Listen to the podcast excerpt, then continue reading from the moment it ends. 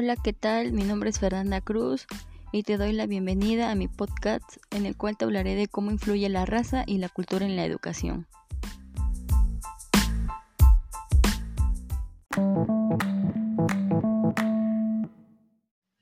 Las prácticas discriminatorias hacia los niños, niñas y jóvenes indígenas que cursan la educación pueden contribuir a que ellos se conviertan en maltratadores en un entorno de convivencia violento que les exige distintos procesos de adaptación, ya que las personas indígenas requieren servicios educativos, de salud y vivienda y posibilidades de trabajo como cualquier otra persona, enmarcados en el reconocimiento de sus identidades culturales, lo cual reta a las políticas públicas y a sus agentes a asumir un enfoque de interculturalidad para el diseño de programas sociales incluyentes que garanticen su inclusión real en los espacios urbanos.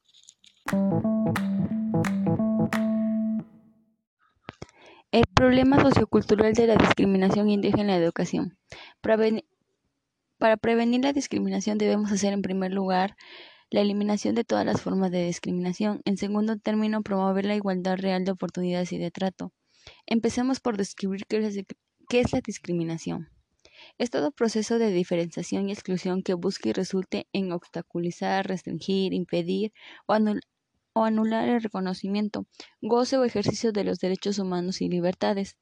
La discriminación se basa en criterios étnicos, la apariencia física, las apariencias culturales, religiosas, género, edad, discapacidades, las preferencias sexuales y agrega motivos que las sustentan, entre otros, como la situación migratoria, pobreza, estado civil, idioma y antecedentes penales.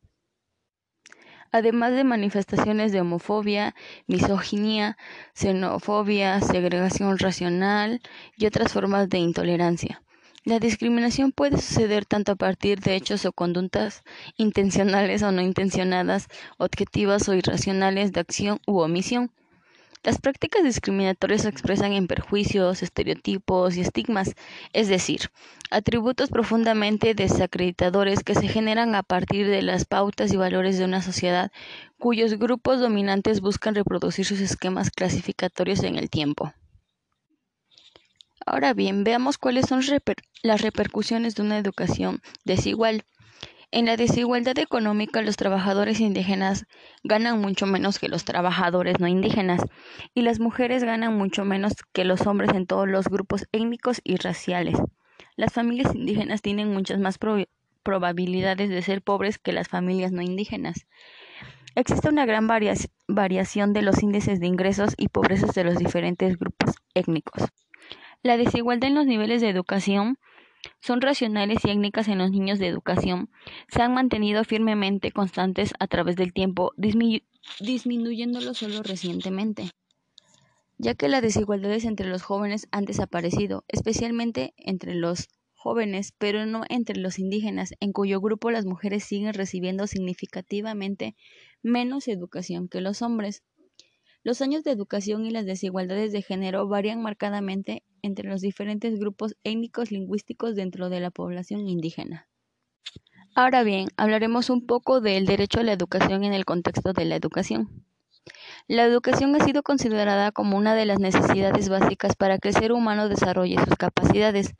La educación es un derecho intrínseco, resultado de los valores y principios de la sociedad democrática y un recurso personal que habilita a los individuos para participar y hacer ejercicio de otros derechos individuales, sociales, culturales, políticos y económicos.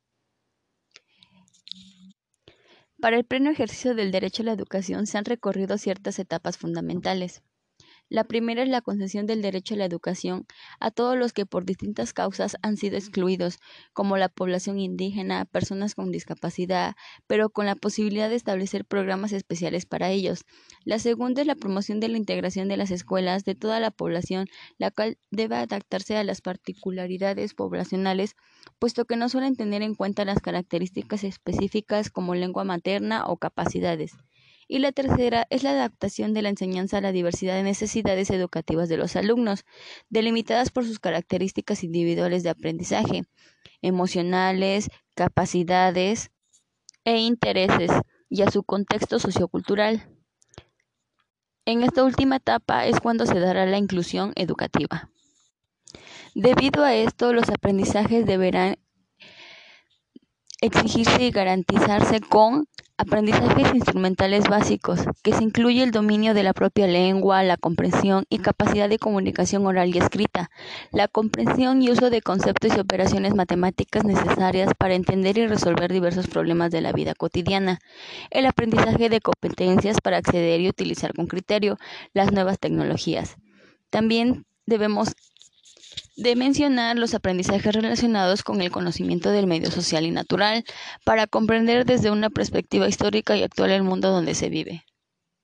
El desarrollo de la sensibilidad y atribución de valor a diferentes bienes culturales como la música, arte y expresión corporal.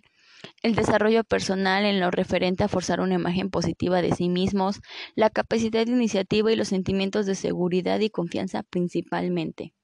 Contenidos y experiencias escolares que faciliten el desarrollo de los valores y principios básicos para establecer relaciones de respeto con los demás, destacando la solidaridad, la justicia, la equidad, los derechos y los deberes sociales. Con todo esto, para que los niños puedan ser unas personas diferentes a las que actualmente somos y evitar la discriminación en la educación, ya que todos debemos de gozar del mismo derecho. En conclusión, la integración educativa de los alumnos indígenas implica responder a las necesidades educativas especiales de los alumnos, facilitando su adaptación al proceso educativo y el acceso a dichos contenidos y aprendizajes. La preocupación central en el tema de la inclusión desde la diversidad sociocultural gira en torno a la transformación de la cultura, la organización y las prácticas educativas de las escuelas comunes para atender a la diversidad de necesidades educativas de todo el alumnado que son el resultado de su origen social y cultural y de sus características personales en cuanto a competencias, intereses y motivaciones.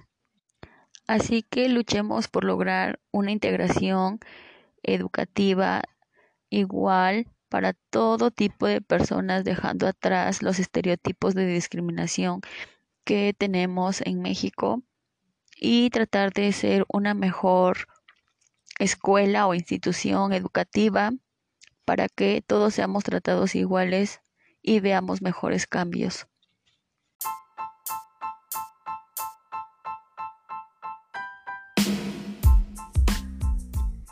Bueno chicos, hasta aquí llegó este episodio de mi podcast y espero sea de su agrado y ya saben, pueden dejar algún comentario para mejorar este episodio o por si tienen alguna duda y yo se las pueda aclarar. Hasta la próxima.